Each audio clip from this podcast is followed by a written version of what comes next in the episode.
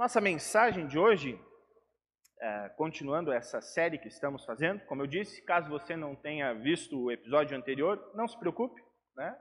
É, hoje você vai entender tudo aquilo que estamos falando, mas caso você queira ouvir o episódio anterior, é, no, temos um podcast chamado Trocando uma Ideia, se você digitar lá no seu agregador de podcast, vai ter lá, está separadinho a mensagem, também com outros áudios disponíveis, também no YouTube, né, Congregação Luterana Cristo Vive, também eu já recortei lá a parte da mensagem, você pode escutá-la na semana passada também.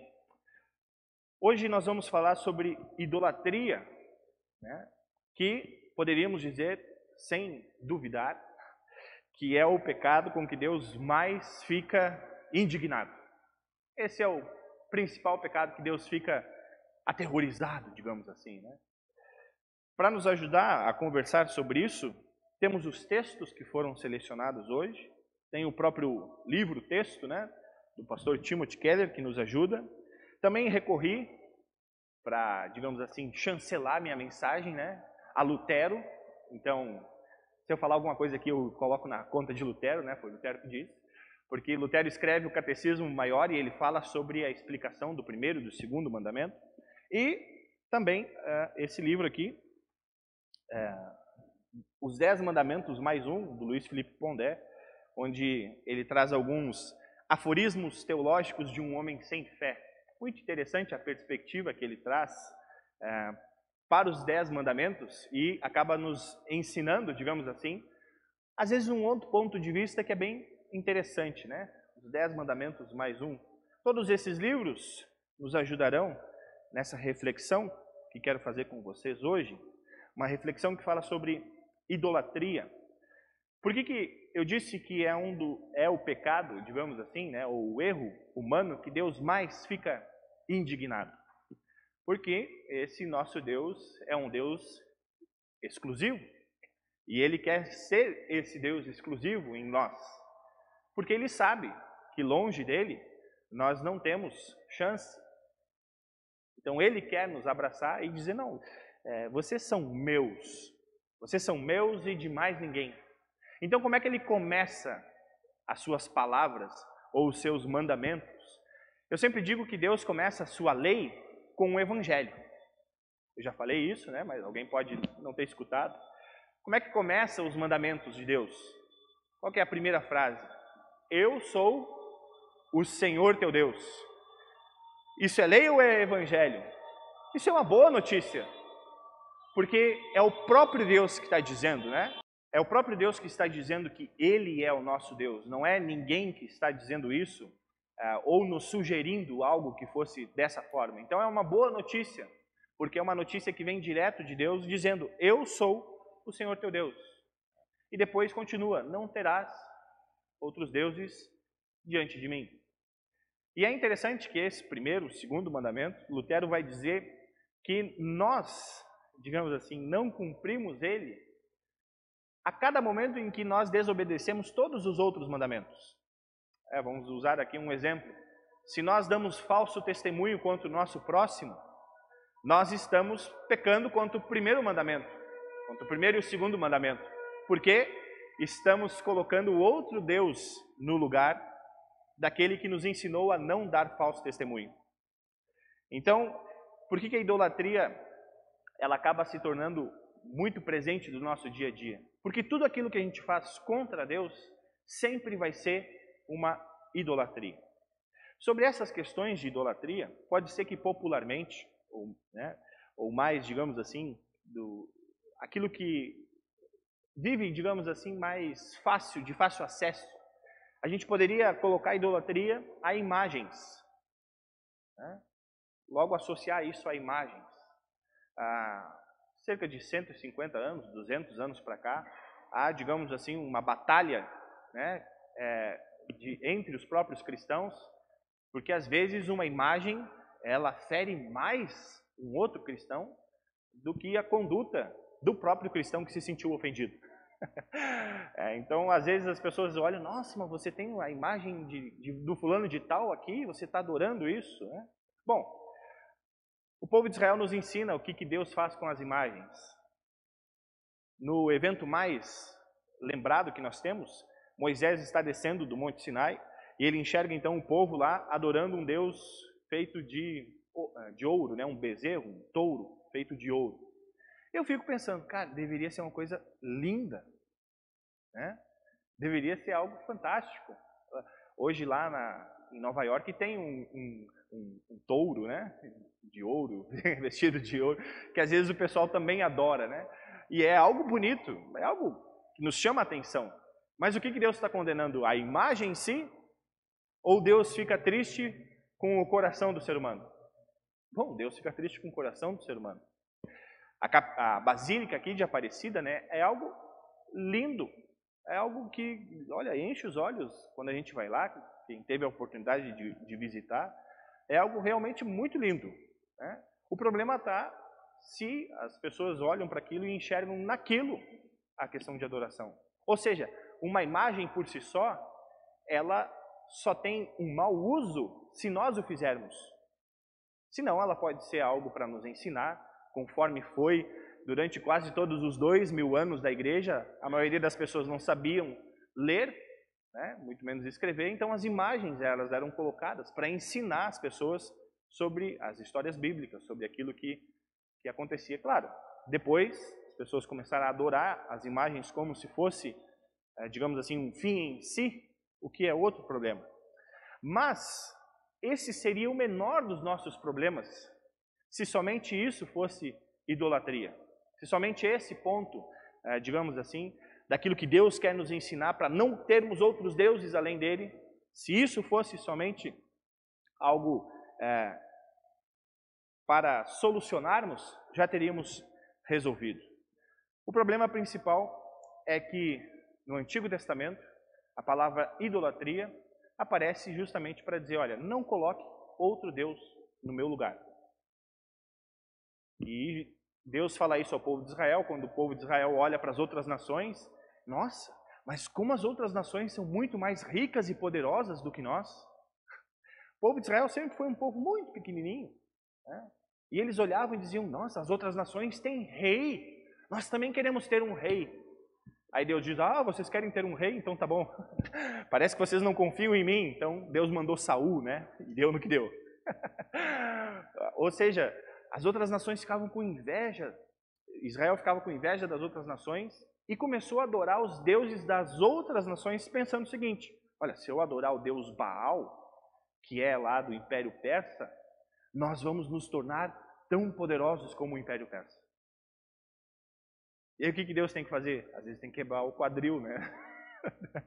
Às vezes tem que dar uma chacoalhada. Gente, se vocês seguirem por esse caminho, vai dar ruim. Confiem no que eu estou falando. O Novo Testamento, quando vai falar sobre idolatria, ele usa a palavra que Paulo usou em Romanos, desejos do coração. É a mesma coisa. É a mesma coisa. Agora, no Novo Testamento, os desejos do coração vão ser mais enfatizados, porque esses desejos sempre vão querer adorar a si mesmos do que aos desejos do próprio Deus. E isso é muito perigoso. Então, uma receita que nós temos, digamos assim, para sabermos o que é um ídolo, um ídolo e o que não é um ídolo, é aplicar a seguinte regra. Isso é bem fácil. Né? Isso que vocês têm, bem, material, família, amigo, sentimentos, justiça, verdade, isso salva vocês? Pode salvar vocês para dar a vida eterna? Bom, se isso não salva vocês, então não é algo que deve ser adorado. Adorado no sentido de crer, no sentido de colocar a sua fé.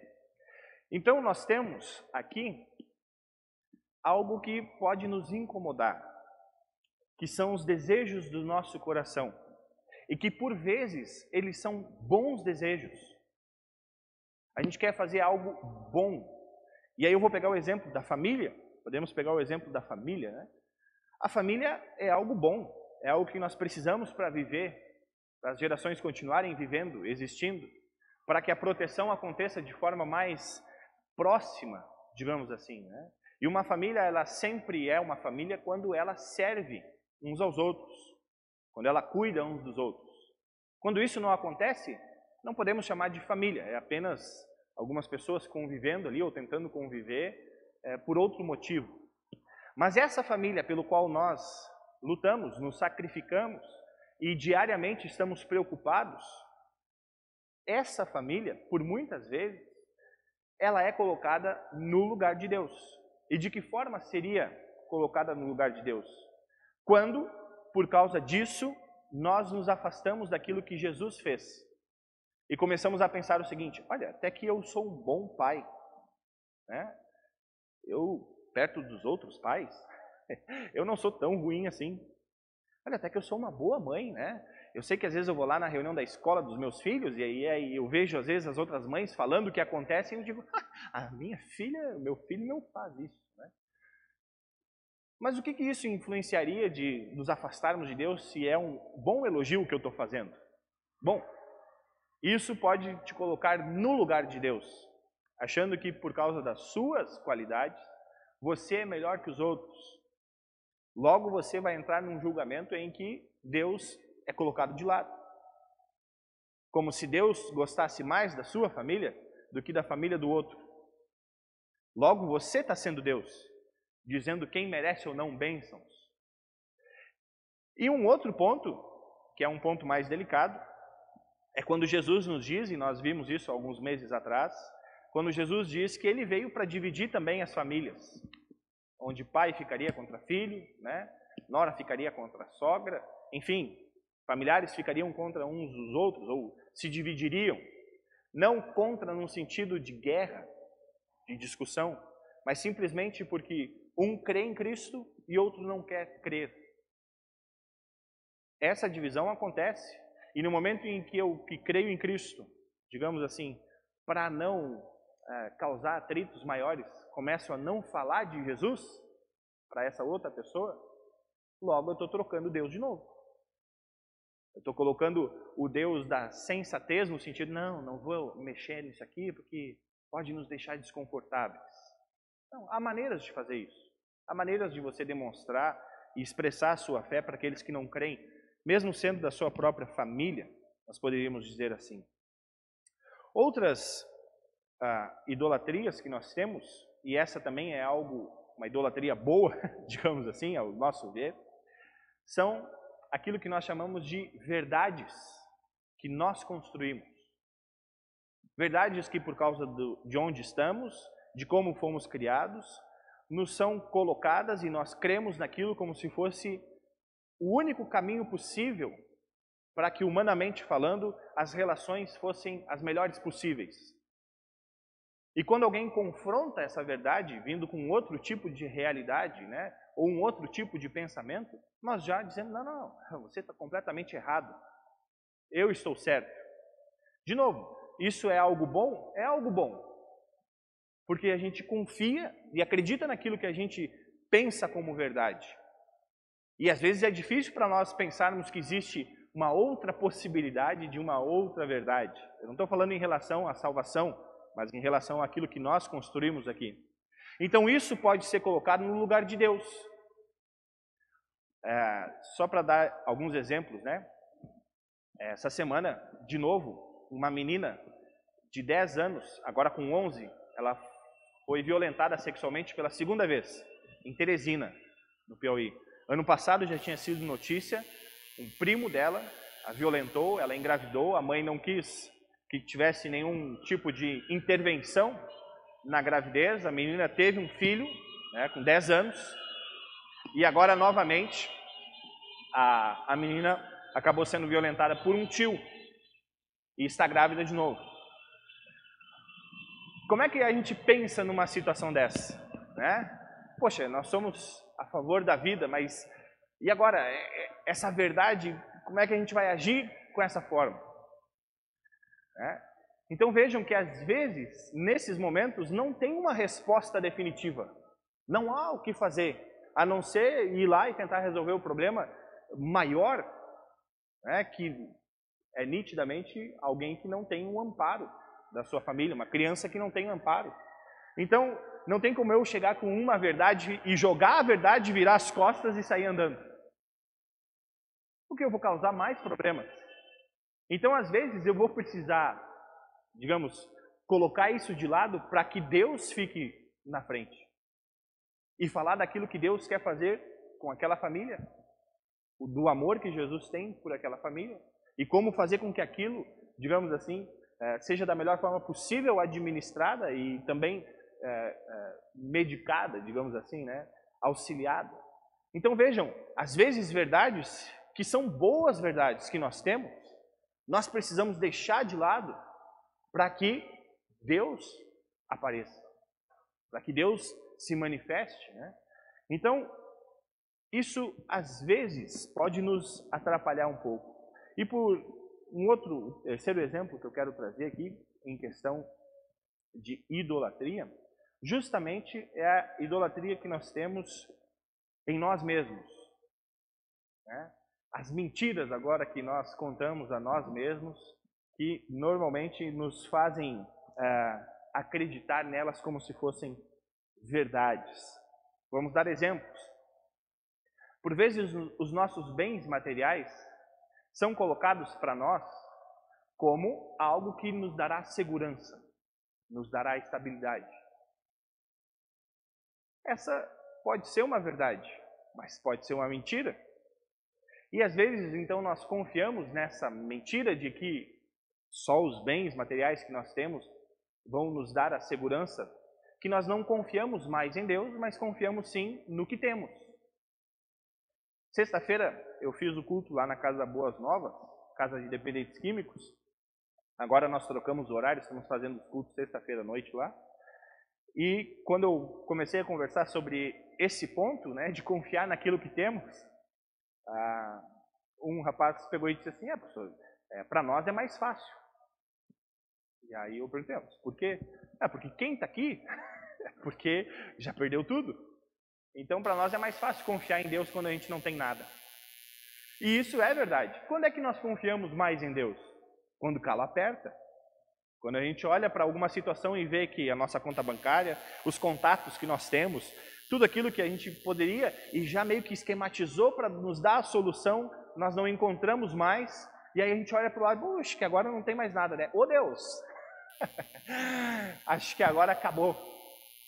Eu não tenho mais nada. Por isso que Jesus ele enfatiza a questão do dinheiro, né? Porque o dinheiro nos dá uma falsa verdade. Ele nos engana né, dizendo que aquilo que nós temos ou aquilo que nós queremos ter, planejamento para o futuro, é o que vai nos dar segurança. Né? Mas, como o texto bíblico nos lembra, o último dia bom foi ontem. Amanhã pode ser que nós vamos perder tudo. Perder tudo. E nesses momentos, para quem sempre confiou no que teve, quando perde tudo, é muito pior para aquele que nunca teve nada e perde esse nada. Porque a confiança que nós colocamos nessas coisas é tão grande que ela fica no lugar de Deus. Mas por último, eu quero conversar com você sobre o principal problema da idolatria. O principal problema da idolatria, que é trocar Jesus. Mas trocar Jesus por um outro Jesus. Esse é o principal problema da idolatria. E o apóstolo Paulo, quando escreve essa carta aos Romanos, ele está falando disso. Vocês que creem em Cristo estão crendo em outro Jesus. Um Jesus que vocês moldaram, que vocês escolheram fazer. Na carta aos Coríntios, o apóstolo Paulo vai falar que está errado uma mãe ter relação sexual com um filho. E aí o apóstolo Paulo vai dizer: Mas vocês, igreja, estavam concordando com isso, porque afinal de contas era algo comum da época, não era algo tão escandalizante assim. E aí então o apóstolo Paulo fala: não, mas vocês estão colocando Jesus um pouco diferente. Né? Mas principalmente o apóstolo Paulo faz esse alerta quando ele escreve aos Gálatas. E ele vai dizer o seguinte: vocês estão crendo num outro evangelho. Por quê? Porque lá naquela igreja cristã da Galácia, é, Paulo ficou sabendo que tinha um grupo de cristãos que estavam ensinando o seguinte: olha, vocês precisam crer em Jesus, Todos creem? Cremos, oh, maravilha, glória a Deus. Mas, para vocês serem salvos, vocês precisam cumprir um ritual judaico que é da circuncisão. Se vocês não fizerem isso, vocês não vão ser salvos, né? infelizmente. Então o que o apóstolo Paulo carinhosamente fala? Vocês vão para os quintos dos infernos. Quem está ensinando isso aí, está ensinando um outro evangelho, que seja anátema, né? a palavra usada. É um palavrão que foi usado. Hoje nós poderíamos colocar um outro palavrão qualquer nesse lugar, né? Quem está ensinando um outro evangelho hoje em dia, que vai para... né? Ah, poderíamos dizer assim, o apóstolo Paulo nos autorizou. Mas digamos, o apóstolo Paulo está tão indignado com isso, que ele diz que esse é o pior dos problemas. E essa é a pior das idolatrias. Em Apocalipse, nós temos João mostrando os, os monstros, né? E aí, um primeiro monstro que vem, né, uma alegoria, digamos assim, uma ilustração que João está dando, é um monstro que todo mundo vai ver. Horrível, com várias cabeças, que vem saindo da água, fazendo um barulho gigantesco, né? E todo mundo, nossa, olha só, vai destruir a igreja, vai acabar com os cristãos, temos que lutar contra esse monstro. E aí todo mundo vai lá e tenta lutar contra esse monstro. Porém, tem um outro monstro que vem logo depois, que é alguém que a gente olha e diz, nossa, mas que coisa boa de escutar. Vejam só que coisa boa de ouvir, de, de ver, né? Um cordeiro. Que coisa mais graciosa. E aí, quando abre a boca, é a voz de um dragão, é, ou seja, e é um monstro pior ainda. Que é aquele monstro que a gente não vê, mas que quando vai falando, a gente enxerga que está destruindo tudo. Quando nós ouvimos ainda hoje sobre Jesus, nós poderíamos pegar algo que uma vez, lá em 2018, há muito tempo atrás, na capelania hospitalar, eu acabei me deparando com isso acabei conseguindo conversar duas semanas seguidas com uma mesma senhora e ela disse para mim que acreditava em Jesus, estava muito feliz por acreditar em Jesus e me mostrou um panfleto lá. Né? E o panfleto, falava de Jesus, que eram nós tínhamos que seguir o exemplo dele e Jesus foi a pessoa mais iluminada que habitou aqui nesse mundo, né? Alguém que não tinha nenhum erro, alguém que nos ajudava em todas as nossas escolhas e decisões e tudo mais um texto muito bonito sobre Jesus. E aquilo ficou me incomodando e na hora eu não, não conversei com, com aquela senhora, né? É, e normalmente em visitas hospitalares eu sempre digo assim, espero que a gente não se veja, né? Porque a pessoa sair do hospital, né? No início eu falava assim, ah, até semana que vem. Aí eu, poxa, tá de sacanagem? então depois eu aprendi a falar mais ou menos isso. Mas na outra semana eu encontrei com ela. E aí eu perguntei se ela ainda tinha o panfleto, ela disse que sim. E aí eu é, fiz o questionamento assim, o, o que, que esse texto não está dizendo? Ela, como, é, como, assim, o que, que ele não está dizendo? O que, que não está sendo dito sobre Jesus aqui? Bom, que Jesus é o nosso Salvador, que Ele morreu por nós, que Ele se entregou a tal ponto de assumir em si mesmo toda a nossa falta de confiança em Deus e por causa do que ele fez, nos dá uma nova vida em que Deus agora olha para nós e não enxerga quem somos, mas enxerga Jesus. E por isso somos colocados agora de novo como filhos de Deus, unicamente por Jesus. E por que, que eu digo essa questão? Porque às vezes hoje Jesus pode ser usado apenas como um apoio para aquilo que eu quero que seja verdade, ou para aquilo que eu quero que acreditem. E às vezes isso é usado também de forma para nos meter medo, para nos darem medo. Olha, se você é, não crê em Jesus, a sua vida vai continuar essa bagunça que está. Alguém poderia dizer, olha, mas eu conheço muita gente que crê em Jesus e a vida piorou. a vida piorou, porque o cara teve que começar a distribuir mais coisas que ele tinha. Né? O cara teve que começar a engolir sapo, o cara teve que começar a apartar contendas, a não brigar mais, a por vezes não ser o dono da verdade naquele momento. E isso é muito ruim para nós. Porque se há uma injustiça acontecendo e a gente quer agir, por vezes a gente não vai conseguir solucionar. E aí a gente vai dizer, poxa, para não atrapalhar o evangelho, eu vou ter que ficar quietinho agora. Porque senão essa pessoa vai enxergar em mim alguém que não é Jesus. ela vai enxergar em mim apenas aquele Deus que diz: você está condenada.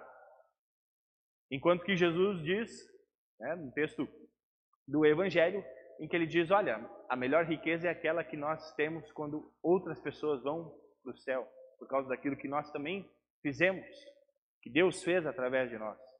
Então, o cuidado que eu peço para esse nosso assunto sobre idolatria é que não troquemos o que Jesus Cristo fez por nós, mas principalmente que não façamos isso para as outras pessoas, porque às vezes para nós está mais tranquilo. Não, eu creio em Jesus, Ele é o meu único e suficiente Salvador, ok. Aí a gente começa a olhar para o lado, ah, não, não, não. Você vai votar nesse fulano de tal? Ah, não. Então você não merece crer em Jesus. Né? Você vai pensar dessa forma? Ah, não. Então você não merece. Uma coisa que nós cristãos temos que ter é confiança.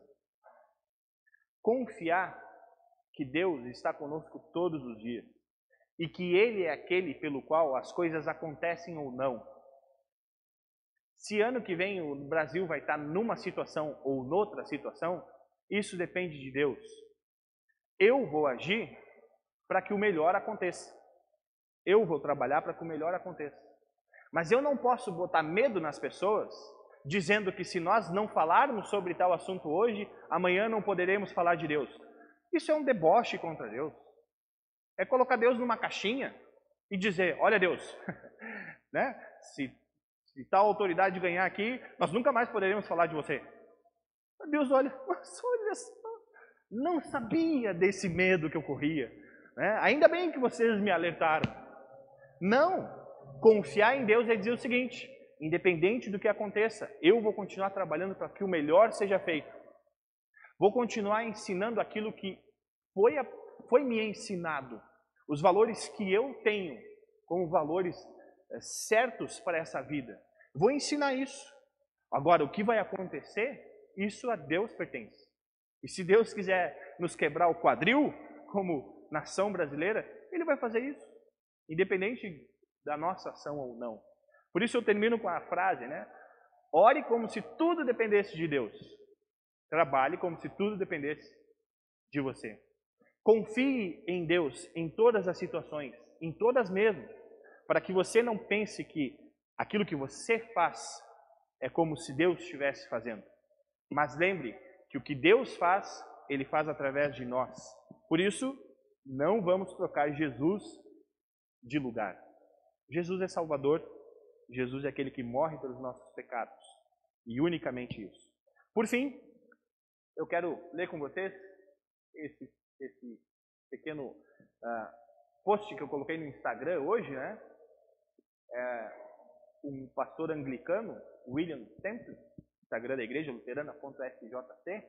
Sua religião é o que você faz com sua solidão. Ou seja, quando você estiver sozinho em casa ou nos seus pensamentos, lembre o que você está pensando. Se isso estiver colocando Deus em segundo plano, pense e reflita novamente. Deus, desculpa, estou colocando outra coisa no seu lugar. E o texto que eu quero terminar é esse, 1 João. Vamos, quem tem a sua Bíblia aí pode abrir. 1 João, capítulo 20, lá no finalzinho das, das nossas Bíblias. 1 João, capítulo 5, versículo 21. João fala sobre a vida cristã e ele diz como é bonita essa vida cristã no Evangelho. E aí, o último versículo, o último versículo, ele diz o que eu também quero dizer para vocês. Meus filhinhos, Cuidado com os falsos deuses. Meus filhinhos, cuidado com os falsos deuses. Em nome do nosso Cristo vivo, amém.